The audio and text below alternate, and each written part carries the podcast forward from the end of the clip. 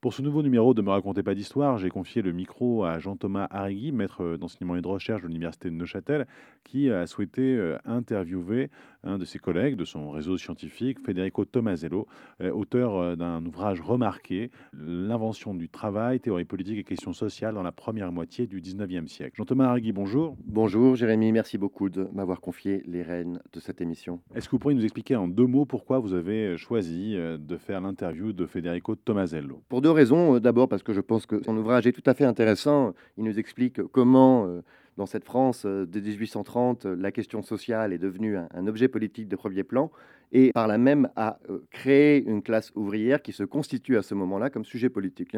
Ça d'une part, mais d'autre part parce qu'il revient longuement sur l'épidémie de choléra de 1832, qui fait écho bien sûr à la pandémie que nous connaissons actuellement, et il nous montre en fait comment cette période a permis une grande innovation intellectuelle et a donné euh, naissance à voilà, de nouvelles réponses dans le champ intellectuel mais également dans le champ politique à des problèmes survenus à ce moment-là. Merci beaucoup, on vous écoute. Comme une maladie. Comment ça Une fièvre inconnue. Le choléra. Mais c'est très contagieux, dites-moi. S'est abattu sur ma vie. Chante ainsi l'ouvrier faisant son ouvrage, ainsi le laboureur. On coule du nez quand on a le choléra. Le choléra est une infection bactérienne qui provoque une diarrhée aiguë sévère. Je peux vous prendre le journal Tout, tout ce que vous voulez, prenez tout. Les ouvriers ne sont pas venus ce matin. Pour aider la classe ouvrière à monter au paradis. Pour aider la classe ouvrière à monter au paradis. Merci. Ne comptez pas sur nous pour vous endormir dans Me racontez pas d'histoire. Alors, euh, Federico, commençons par ce titre tout à fait intéressant, Le début du travail, euh, comme un pied de nez à la thèse de Jérémy Rifkin qui a diagnostiqué dans les années 90 la fin du travail. Qu'entendez-vous par là, le début du travail?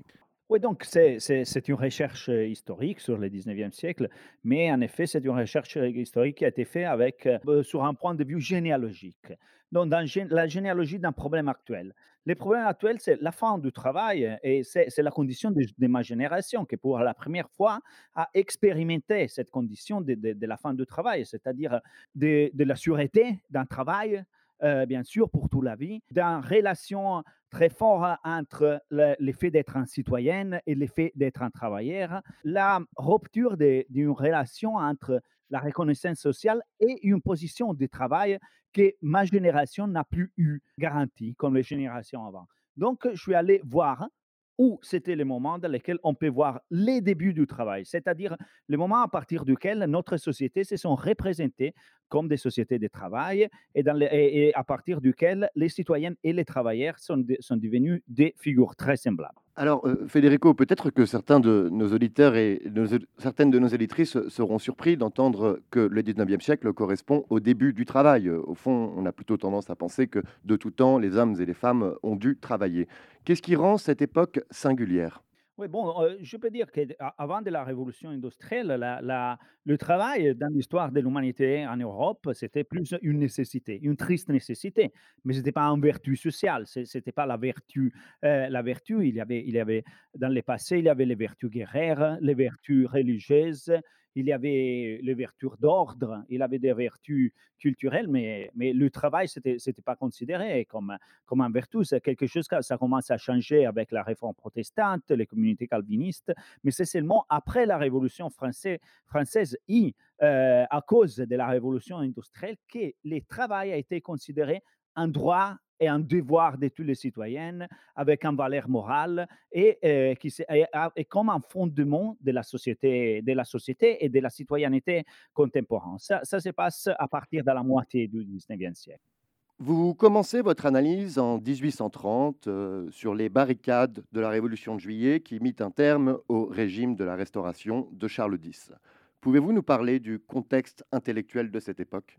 Oui, moi je, moi je trouve que, que, cette période de, l'histoire française, c'est vraiment quelque, chose d'extraordinaire parce qu'il y a vraiment une société en quête, en quête et qui essaie d'inventer une forme de gouvernement de la société fondée dans la, dans la Révolution et qui a traversé 50 ans dans lesquels la France a connu tous les régimes qui, qui la modernité connaît et a traversé tous les relatifs traumatismes à partir de la, de la Révolution et l'expérience de la République et le tra traumatisme du terraire, et après l'Empire napoléonien avec les guerres napoléoniennes, avec euh, le Russe qui arrive à, à Paris à, à, la fin de la guerre, et après encore une monarchie absolue avec la Restauration, avec la Terreur blanche a encore une révolution dans, juillet 1830 et, et cette expérimente d'une monarchie constitutionnelle sur le modèle anglais qui, qui, qui n'a duré que 18 ans. Et après, on a eu une autre révolution, une autre république et après encore un autre, un autre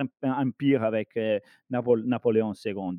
Donc, c'est vraiment une période extraordinaire du point de vue de la recherche d'un gouvernement stable et rationnel de, de la société post-révolutionnaire. Oui. C'est ce que vous entendez dans le débat intellectuel de l'époque, dont la vocation était de finir la révolution? Oui, oui, exactement. Terminer la révolution, c'est-à-dire assumer les idées de la révolution, l'égalité civile, l'égalité politique, mais donner un ordre à la nouvelle société fondée par la révolution. Et ça, c'est vraiment problématique parce que dans la première moitié du 19e siècle, le contexte intellectuel, c'est qu'on se méfie de la philosophie du siècle précédent, de la philosophie des Lumières, du problème de la souveraineté populaire qui, a, tenu, euh, qui a responsable des débordements de la terre. Et donc, on ne peut pas prendre la pensée du passé, mais il faut inventer une nouvelle science pour le gouvernement de la société du 19e siècle. Et il faut bouger le, le, focus de l'attention du problème de la souveraineté et de l'État au problème de la société. Alors Federico, dans cet ouvrage, vous vous intéressez particulièrement à deux épisodes qui se sont produits plus ou moins au même moment, au début de votre période étudiée, dans un mouchoir de poche. Alors il y a d'une part euh, la révolte des Canuts à l'automne 1831, mais également l'épidémie de choléra déclarée à Paris au printemps 1832 et qui fit pour le seul mois d'avril 13 000 morts. Alors évidemment, cet épisode a fait couler beaucoup d'encre et vous expliquez dans cet ouvrage comment il a donné un coup d'accélérateur au développement des sciences sociales et notamment des méthodes empiriques dans l'étude de la société. Pouvez-vous nous en dire un petit peu plus à ce sujet? Oui, euh, on peut dire euh, en premier lieu que, l'épidémie donne une photographie inédite de la société française qui découvre une très grande inégalité devant la, devant la mort, une très grande inégalité entre les classes devant la mort, et ça c'est une contradiction avec les principes d'égalité qui ont été affirmés par la Révolution. On découvre cette profonde inégalité et en même temps on, on découvre que les nouvelles classes ouvrières, les, comme les appellent les, les nouvelles classes dangereuses, euh, qui sont un résultat de la révolution industrielle. Et donc, la question sociale, le paupérisme, la naissance du prolétariat, c'est un problème social général pour toute la société parce qu'on voit que l'épidémie, ça circule beaucoup plus dans, les quartiers pauvres. Donc, c'est pour ça qu'on a la naissance d'une, d'une volonté d'étudier scientifiquement la société. Ce qui se passe, c'est qu'on se rend compte qui, qui les pouvoirs doivent, dans quelque façon, se prendre en charge les problèmes sociaux comme un problème politique pour la première fois. Et donc, qu'il faut étudier les classes pauvres, les classes dangereuses, order to, pour développer des stratégies des, des, gouvernements et des sûretés sociales qui vont devenir les, les droits sociaux. Et donc, par exemple, Oh, on a la première enquête officielle de l'histoire de France, les rapports sur la marche du morbus, du choléra dans les départements de la Seine, dans lesquels, pour la première fois, on voit l'application des, des, méthodes de la statistique et des méthodes de l'économie et des, des, méthodes de la science médicale à l'étude de la société. Alors, Federico, vous nous expliquez comment les conséquences de cette épidémie de 1832 ont été inégalement réparties à travers la société et a produit pour la première fois la question sociale. Pouvez-vous nous expliquer plus concrètement comment cela s'est passé? Oui, exactement. Ce sont, les mêmes, années dans lesquelles Auguste Comte, dans, ses cours euh, de philosophie politique, invente les grands concepts et les grandes théories de la sociologie. Mais en même temps, dans, les milieux de l'administration et dans les milieux de la science médicale, on, on voit l'activation des pratiques empiriques d'enquête de la société. Et ça s'est produit d'un côté, avec l'idée de l'application de, la statistique sur la population à l'étude d'une théorie de la société. Ça se passe par exemple avec Adolphe Quetelet. Et de l'autre côté, le développement d'une méthode, oui, que c'est une méthode ethnologique d'études des classes ouvrières. Par exemple, avec les rapports sur la marche du choléra morbus, on voit que ces, ces, nouvelles figures d'experts de la recherche sociale vont visiter les habitations des pauvres et vont voir les habitudes de ces pauvres pour euh, chercher d'entendre c'est comment que la, la, dynamique épidémique, comment bouger dans l'environnement urbain, dans l'environnement social. Et donc, il y a d'un côté la statistique, la, partie quantitative qui pour la première fois vient appliquer à l'étude de la société, et de l'autre côté une, un essai anthropologique, ethnologique, d'aller voir, de visiter. Alors Federico, est-ce que vous pouvez nous parler un peu plus de ce rapport et notamment des méthodes qui ont permis de le réaliser? Je crois qu'il y avait d'une part euh, un aspect euh, statistique, mais également des méthodes qu'on appellerait aujourd'hui des méthodes ethnographiques, c'est-à-dire que des proto-chercheurs se rendaient chez les personnes victimes du choléra et essayaient d'en tirer quelques conclusions en les observant dans leur vie quotidienne. Oui, entre ces figures naissantes des, experts de la recherche sociale sont des, sont des administrateurs, sont, des, des des économistes. Et bon, entre euh, un des plus importants figures, c'est bien sûr euh, le docteur euh, Louis-René Villermé, qui, avec une autre figure très importante, Alexandre Parent du, du Châtelier, qui a fait la première euh, enquête sur la prostitution à Paris, un, un test très important. Ils font les, en 1828 les annales d'hygiène publique, euh, en inventant cette nouvelle, nouvelle science, qui c'est une science médicale, qui veut traduire les principes de la médecine du corps de l'individu sur le corps social.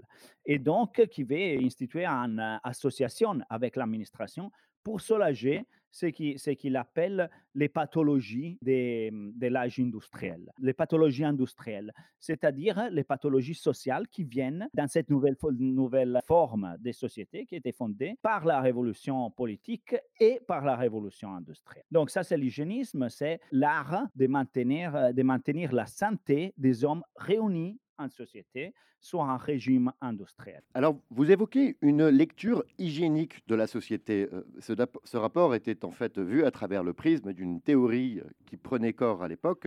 C'est la théorie de l'hygiénisme, bien sûr. Pouvez-vous nous en dire un peu plus? Oui, d'un côté, qu'est-ce qu'il se passe? C'est parce que, comme, je l'ai déjà dit, l'épidémie produit cette photographie de la forme et des, des, divisions internes à la société française qui sont une photographie inédite. Et, et ce que se voit, c'est qu'il y a, il y a ce, ce problème qui, qui, qui commencera à appeler question sociale avec laquelle je nomme la contradiction entre les principes d'égalité qui sont été affirmés par la Révolution française, euh, les principes d'égalité civile, politique, et des nouvelles inégalités qui sont produites par la révolution industrielle dans la société. Donc, ça, ça c'est la question sociale. Ça, c'est l'idée que pour, la première fois, euh, on réalise que ce n'est pas une question de monarchie ou de république, mais il y a une autre question qui c'est dans la société qui ne peut pas être soulagée avec les, instruments, les instruments classiques de la, de la politique. Donc, il faut, il faut étudier cette question sociale et donc les peuples, les, les, les classes inférieures, et donc les objectiver comme objet de savoir et de gouvernement et d'administration pour, pour affronter cette question, cette question sociale et inventer des moyens nouveaux de la politique qui, qui peut pénétrer la société. Et ça, c'est ce que j'appelle un mouvement d'objectivation des classes populaires, c'est-à-dire de leur rendre des sujets d'études et d'administration. Alors Federico, vous nous parlez de cette, euh, ce nouveau regard sur la société, la théorie hygiénique, vous nous parlez de ces nouvelles méthodes de sciences sociales, euh, qualitatives et quantitatives, mais vous dites également qu'elles produisent une question sociale comme objet politique. Comment cela s'est-il passé? Bon, oui, euh, ce qui, s'est passé avec la, la révolte des canuts de, 1000, de 1831, c'est que pour la première fois, on a eu un très grand soulèvement dans lequel euh, les, les, insurgés sont arrivés à chasser l'armée et tous les pouvoirs publics de la, de la, de la seconde ville de France et, et de la première ville industrielle d'Europe pour dix jours et de rester pour dix jours le seul gouvernement de la ville Et pour la première fois, ça s'est pas produit pour des raisons politiques, pour des questions de monarchie, de république, mais c'est produit par un fait social tout lié au travail. Et pour la première fois dans l'histoire, les travailleurs se sont, se sont soulevés en tant que tels, en tant qu'ouvriers. Et c'est pour ça que dans la, dans la, seconde, dans la seconde moitié du 19e siècle, à partir d'Engels, de Marx, l'historiographie du mouvement ouvrier a reconnu dans la révolte des canuts de 1831 la première parole du moderne mouvement ouvrier en Europe. Alors, euh, Federico, vous nous expliquez donc que l'épidémie de choléra de 1832 a permis à la question sociale de se constituer en objet politique. Mais vous revenez également dans cet ouvrage sur un autre épisode, la révolte des canuts de l'automne 1831, soit un an avant cette épidémie, et là, euh, ce que vous observez, ce n'est pas un processus d'objectivisation, mais de subjectivisation. Pouvez-vous nous expliquer comment la révolte des canuts a produit non pas seulement une question sociale, mais également une classe ouvrière comme sujet politique? Vous dites également que le mouvement ouvrier, le mouvement politique des ouvriers, a précédé euh, la classe ouvrière. Qu'entendez-vous par là?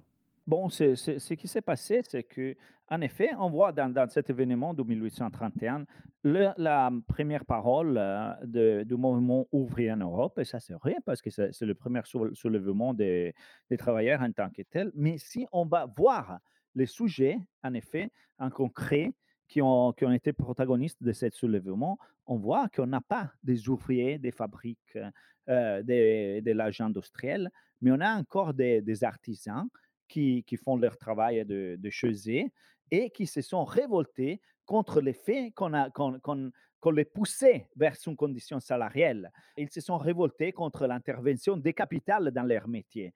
En se, en se révoltant contre l'instauration d'un régime capitaliste de production, ils ont, et donc, pour défendre leurs conditions du passé, ils ont fondé une chose nouvelle comme les, les mouvements ouvriers. Donc, il y a un très, un très, très intéressant entrelacement entre un passé artisanal, un, passé corporatif et un fait nouveau qui a fondé un nouveau sujet politique. Le mouvement ouvrier a été fondé par ces artisans bien avant que, que l'été industriel que la révolution industrielle prit la forme des grands établissements de fabriques avec une vraie classe ouvrière en France qui se passera bien plus tard. Alors, vous nous parlez de, cette euh, grande innovation de l'époque, la première fois que tes ouvriers euh, se soulèvent en tant que tels au nom de leur travail, mais vous dites qu'ils le font sur la base d'une association. Euh, d'après ce que je comprends de la lecture du livre, vous évoquez notamment le régime des corporations qui existait en France jusqu'à la Révolution, dissous par les lois Le Chapelier en 1791. Pouvez-vous nous en dire plus à ce sujet? Oui, exactement. Les, les, canuts, c'était les travailleurs de la soie qui c'était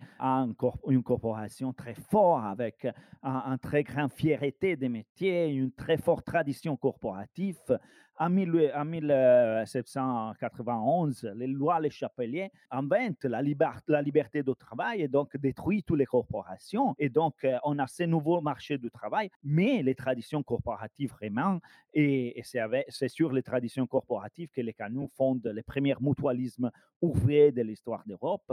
Et, c'est sur, euh, sur les vieilles structures corporatives qui construit cette insurrection. Cette insurrection dans laquelle, en même temps, il doit euh, inventer un nouveau langage, un, langage à l'auteur du 19e siècle, de la société post-révolutionnaire. Et donc, il prend des, vieilles revendications et il, l'exprime dans un nouveau langage, dans un nouveau langage qui après rencontre aussi les nouvelles, les nouvelles expériences politiques socialistes de la première moitié du 19e. Alors on comprend donc euh, comment euh, le phénomène que vous décrivez n'est pas complètement neuf, mais se base également sur des éléments du passé. Mais vous expliquez aussi qu'il y a une nouveauté, et c'est notamment euh, l'influence idéologique ou intellectuelle de cet auteur qui était très lu à l'époque, qui est un peu euh, oublié euh, aujourd'hui euh, en France, le saint-simonisme et notamment sa conception de l'associationnisme. Pouvez-vous nous expliquer comment la doctrine de Saint-Simon a influencé ce mouvement ouvrier dont vous retracez l'émergence après 1831 oui, c'est vraiment très intéressant de voir ces rencontres entre ces, artisans avec ces traditions très fortes corporatives liées au passé et les disciples, les, disciples du mouvement saint-simonien, qui c'est vraiment un, fait nouvel du 19e siècle parce qu'ils sont les disciples d'une utopie industrielle, d'une nouvelle religion industrielle qui pense que, euh, bon, y a la question sociale, il y a une tragédie sociale dans ces moments, mais avec la technologie industrielle, on peut fonder un nouveau monde euh, fondé sur la légalité, la fraternité, et fondé sur l'idée que l'organisation rationnelle euh, de, l'industrie et du travail industriel peut substituer euh, la relation de, domination et du gouvernement des uns sur les autres, peut substituer les gouvernements des uns avec l'administration des choses. Donc, il y a ce nouvel discours qui c'est une utopie industrielle euh, qui a été fondée par le saint-simonisme et qui a rencontré le mouvement des canons et des canons et qui l'a permis de construire des, des revendications dans un nouvel langage et donc d'inventer quelque chose de nouveau, comme, comme il a été le mouvement ouvrier à partir de la moitié du 19e siècle. Vous évoquez donc dans ce livre la naissance de la société du travail. J'aimerais désormais revenir à votre point de départ, c'est-à-dire la thèse de Jérôme Rifkin sur la fin du travail.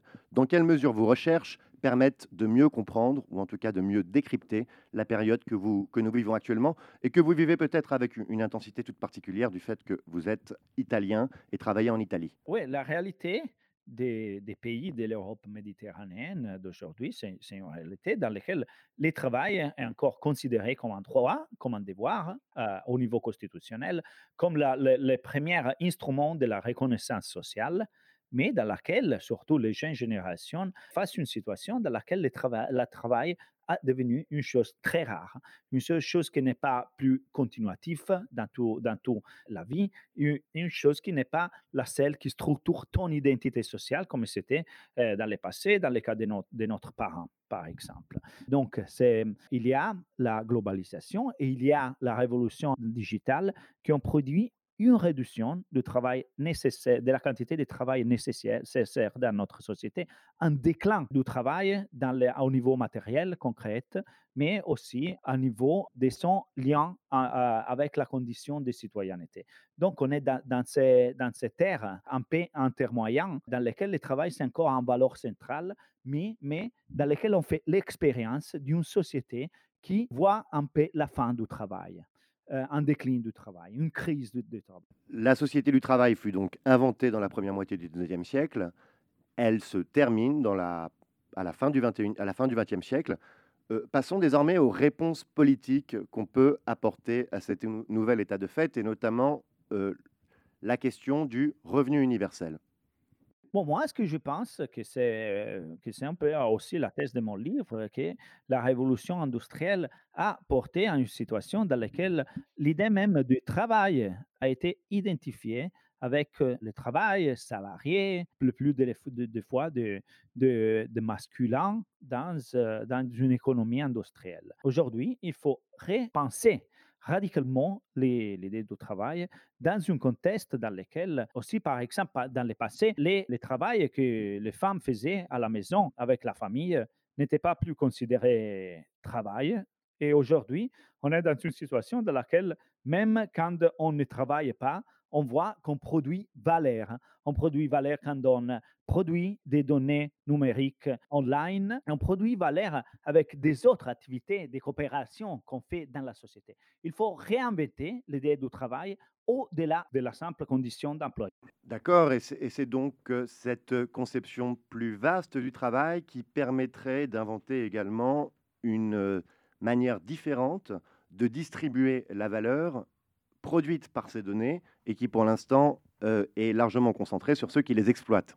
Exactement. Inventer une forme de rétribution plus générale pour tous les sujets qui produisent valeur dans la société et euh, une, une, solution au problème qui, comme la révolution industrielle dans, dans le 19e siècle, aujourd'hui, la révolution digitale, elle produit de nouvelles inégalités. Dans le 19e siècle, les droits du travail comme archétype, comme épitome, comme modèle de tous les droits sociaux a été la réponse pour produire une redistribution dans un contexte d'une citoyenneté fondée sur le travail. Aujourd'hui, il faut inventer une nouvelle forme de redistribution des revenus qui sont produits dans la sphère digitale globale, dans le cyberspace, et, dans la sphère numérique. Et bon, c'est ça, c'est-à-dire des fonds de revenus qui sont, qui sont pas liés directement à un emploi subordonné, salarié, mais qui ont des autres formes et, qui reconnaissent que le travail, c'est beaucoup plus le fait d'avoir un contrat de travail. Alors Federico, pour terminer, j'aimerais revenir sur un, un, sujet qui nous intéresse tous, qui est bien sûr l'épidémie de coronavirus. Vous êtes vous aussi confiné dans votre appartement florentin depuis près de deux mois et j'imagine que vous avez eu le temps de suivre et de vous intéresser au débat public. Vous connaissez également très bien le débat public, en tout cas français, après l'épidémie de choléra de 1832. Est-ce que vous voyez des similarités, des, points communs entre ces deux débats? Toujours, euh, à mon avis, dans l'histoire européenne, les épidémies ont toujours joué un rôle très important, un rôle des, des divisions, des fractures entre, entre le passé et, le futur. Parce que toujours, il faut entendre comment ça marche, la dynamique d'une pandémie, la dynamique d'une épidémie. Et donc, il faut interroger comment ça marche la société, comment ça fonctionne, les relations entre les différents parts de la société, quelles sont les inégalités, quelles sont, quelles sont les dynamiques qui sont dangereuses pour, pour un problème de comptage, mais ces problèmes de comptage toujours reflètent des, des problèmes plus larges de la société. Et bon, dans l'épidémie de choléra, on a, dans le 19e siècle, on a entendu la naissance de la question sociale, on a vu les développements de sciences de classe et on a inventé de nouvelles euh, formes de euh, gouvernement, des stratégies administratives de welfare, d'état social. Aujourd'hui, on voit qu'on a le, même problème. Il y a une nouvelle question sociale qui est en train de naître avec la dépression qui, va suivre euh, cette, épidémie. Et encore une fois, il, y a le problème de gouverner la dynamique épidémique. Et on a toute cette discussion, par exemple, sur l'use des techniques numériques pour gouverner l'épidémie, mais aussi pour gouverner la population si on peut utiliser les données numériques pour gouverner automatiquement la population. Et dans le, dans le 19e siècle, c'est passé la même chose avec le choléra. On s'est interrogé sur de nouvelles techniques pour gouverner la société, la question sociale.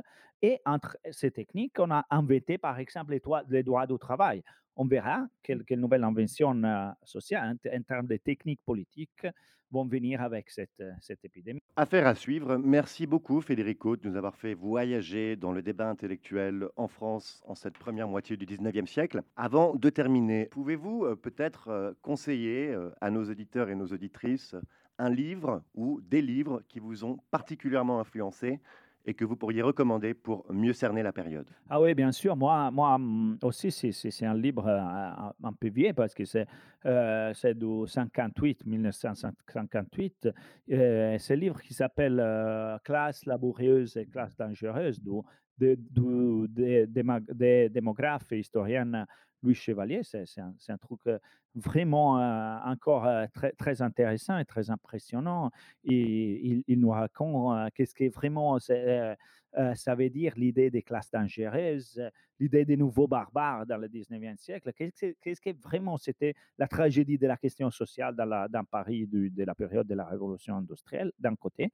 De l'autre côté, moi, je trouve vraiment fantastique les, les recherches de Jacques Rancière sur, les ouvriers de, cette période-là, sur les prolétaires parisiens du, 19e siècle, sur le mouvement saint-simonien, et en particulier, je trouve que euh, La Nuit des prolétaires, archive du rêve ouvrier, c'est un ouvrage vraiment euh, incomparable et fondamental pour comprendre ces périodes-là. Federico Tomasello, merci beaucoup. Je rappelle le titre de votre ouvrage, L'invention du travail, théorie politique et questions sociales dans la France de la première moitié du 19e siècle paru aux éditions Carucci. Passez une bonne journée. Merci pour l'invitation. Bonne journée à vous. Voilà, vous venez d'entendre l'émission réalisée par Jean-Thomas Arrigui euh, avec euh, Federico Tomasello sur l'apparition de son nouveau livre. Euh, vous pouvez retrouver d'autres podcasts sur la page Me racontez pas d'histoire Facebook, sur notre compte Twitter et sur le site www.mrpdhistoire.com. Passez une bonne journée.